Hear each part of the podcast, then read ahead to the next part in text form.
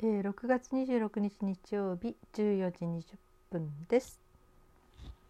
はい、今日はご飯を作ってもらうのは幸せかということでお話ししようと思います。えっとまあ子供の頃はね親に作ってもらいますよね。うちは母親じゃなくて父親だったかな作ってくれたのね。うん、あとは、えー、よその人、うん、身内じゃない人が作ってくれましたね。でそうね、うんと、結婚して初めて自分が作ることをしていくんだけどでも同時に作って食べさせてもらうことの喜びも感じていましたね。うん、まあ私が夫を 選んだのはあの初めて初対面で会ってなんかみんなでおしゃべりしてた頃、うん、その時にその場所なんか喫茶店じゃなくてグループの会合みたいななんかそういう部屋でね自由に話せる部屋でそしたら夫が、うん、女性は大変ですね」えー、3時間ぐらいかけて作っても本当に15分ぐらいで食べられちゃいますからねご飯って言われて「え？っ?」て「3時間かけて作ったことあるんですか?」って言ったらはいあります」って言ってなんか NHK の中ねずらーっと本が並んでるらしくて料理関係の。うん、へえって思ってね。うわこの人いいとか思って。とにかくご飯食べさせてくれる人私好きなんですよすごくね。だからうん。それで、えーえー、いい。この人いいと思いました。それがきっかけでしたね。でそう新婚当時はねうん、作ってくる作るっていうか、まあ、向こうは会社に行くし私は家の中にいたので、えー、休日の日とかね。そういう日なんか作ってくれたりしてましたけどそれでも朝ごはんも作ったことないかも。新婚の時なんてね私朝初めて出社する朝結婚して。私はいつものごとくまああんまり丈夫じゃなかったのもあるんだけどね寝てて。夫が「一緒にご飯が食べたいよ」って言って起こしに来たんですよ。で私が「えー、うんうんじゃあ行こっか」とか思ってそしたらご飯が朝ごはんが2人分できていてで、まあ、とりあえずなんとか食べてで「行ってらっしゃい」ってまた寝てましたね。うん、ね普通はね新婚の朝とかは奥さんがいそいそいそいそと作って旦那さんを起こすということが割と多いんじゃないかと思うんだけどうちは違いましたね。うん、でまあ食事は、まあ、とにかくね私も初めてだからいろいろとこう覚えながら、うんまあ、料理ったらあと中学校の家庭科の実習小学校の実習あれくらいかなあとはまあ適当にちょっとはつけるけどあんまり料理に興味なかったんですよね。でも結婚となってでとにかくそう夫と付き合った時に私の誕生日に夫がなんかステーキとかコーンソテーとかスープとか用意してあの食事を作ってくれた。っていうのがこれもすごい私の中でポイントが高いというかうわいいなとか思って、うん、でそんなんで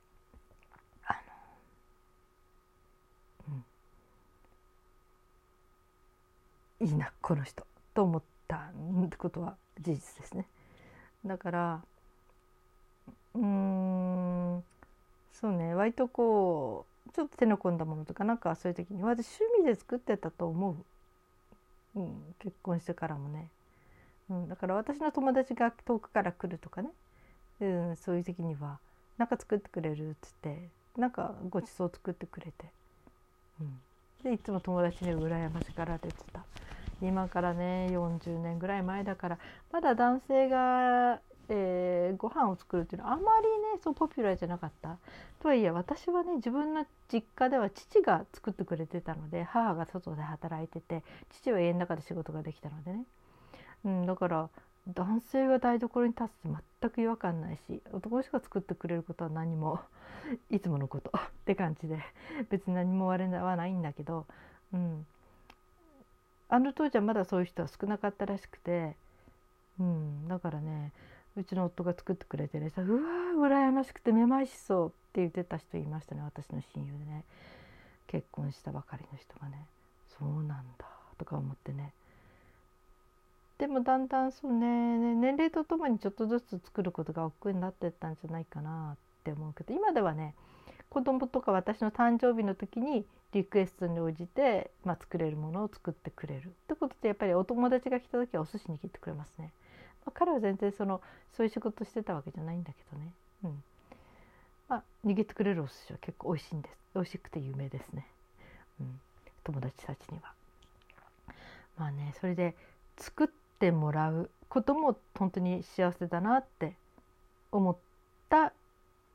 結婚生活の前半でしたね。うん、でその結婚生活で、えー、作ってもらって手料理？手料理っていうのは嬉しいんですよ。とにかく私小さい時手料理ってあんまり食べなかったし父が作ったって言ってもその料理ってほどのものじゃないからね。だから心を込めて手料理をしてくれるっていうのがとにかくもう手料理っていうだけで嬉しくてね、うん、本当に私、えー、ハートじゃない胃袋つかまれたらもう心までつかまれてしまいそうみたいな感じですよね。でもちろん相手が女性でもね、うん、全然その本当に料理の上手な人はにはコロッといってしまうみたいなところがありますね。そして、えー、自分もいろいろと勉強してって料理を作るようになっていって、うん、で今フラットなどっちも作ることもできるし、まあ、たまに作ってもらうこともあるし、まあ、最近ではね、うんと、たまにね娘が作ってくれる時、まあ、ケーキやなんかはね娘が担当で今日も、えー、誕生日ケーキを、うん、夫が28日誕生日なので一応祝日の日にっていうのでね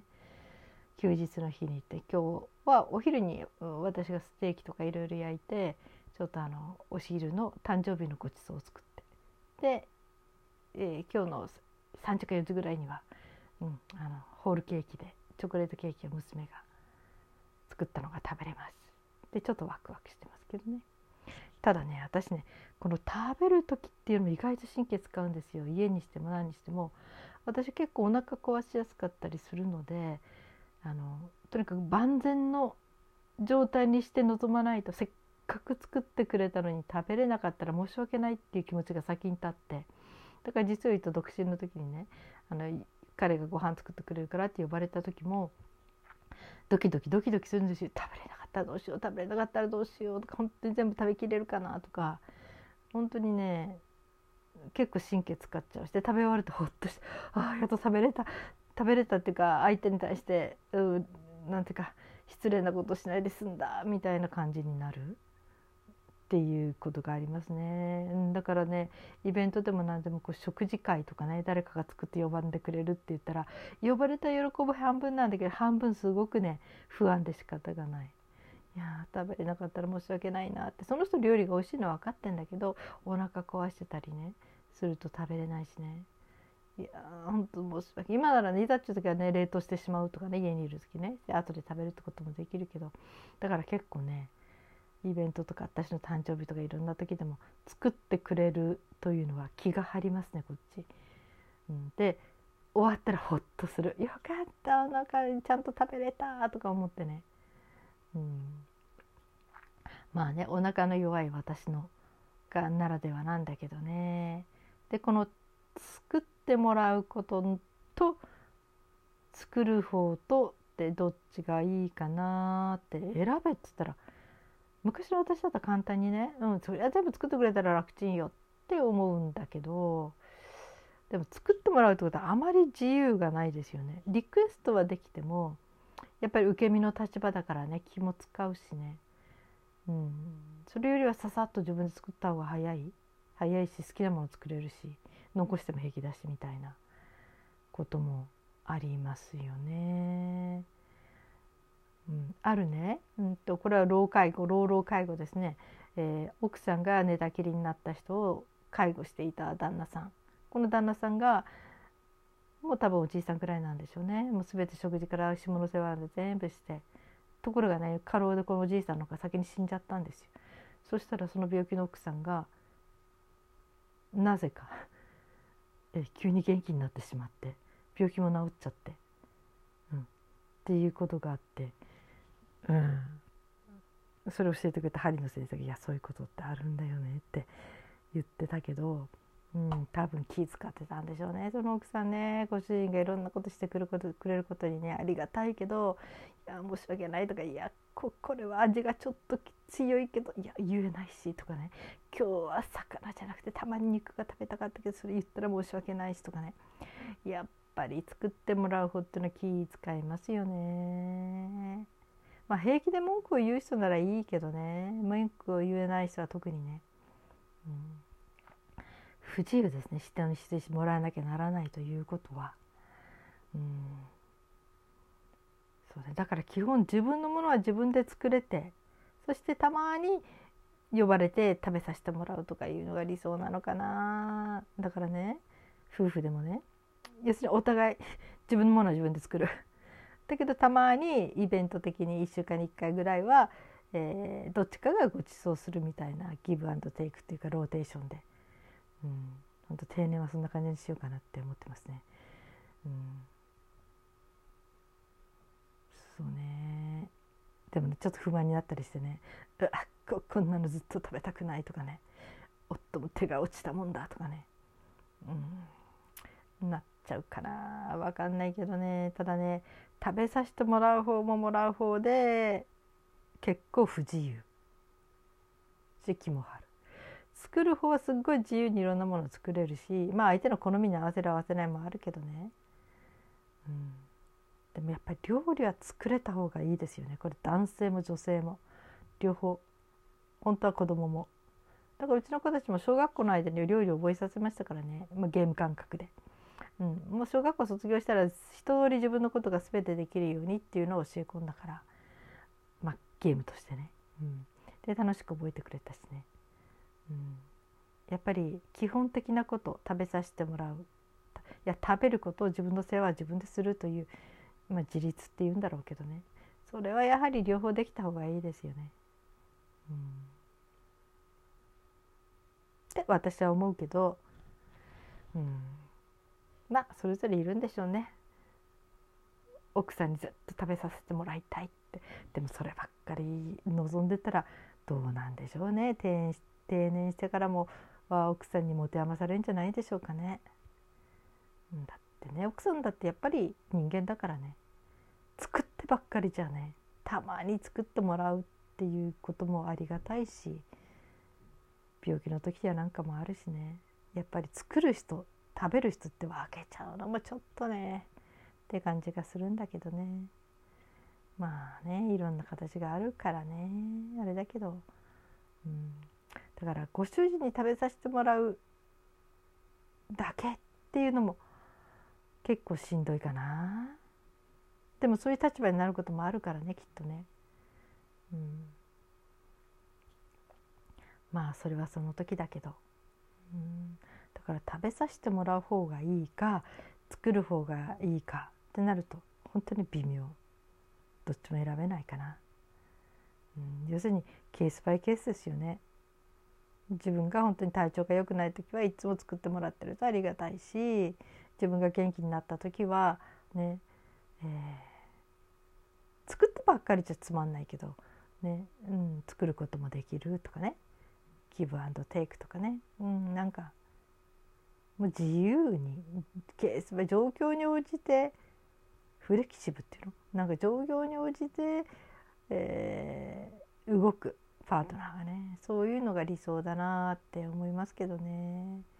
そう作ってあげることもまたすごい楽しみでもあるし作ったものを本当に美味しそうに食べてくれるとね自分の何かが全て受け入れられたような気がしてすごく幸せになるしだから料理っていうのはね私子供にも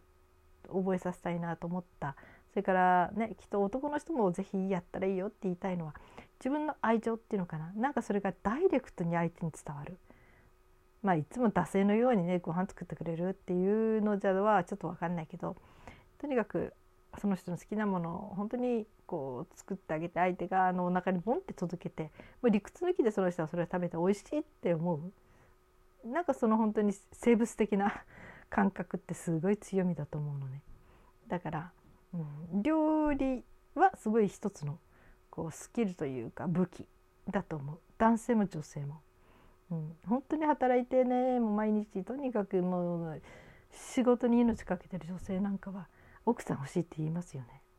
うん、作ってくれる人奥さんいたらどんなにいいかって。本当に奥さん手配してあげたくなっちゃうよねそういう人にはね。きっと男性よりは感謝すると思うな。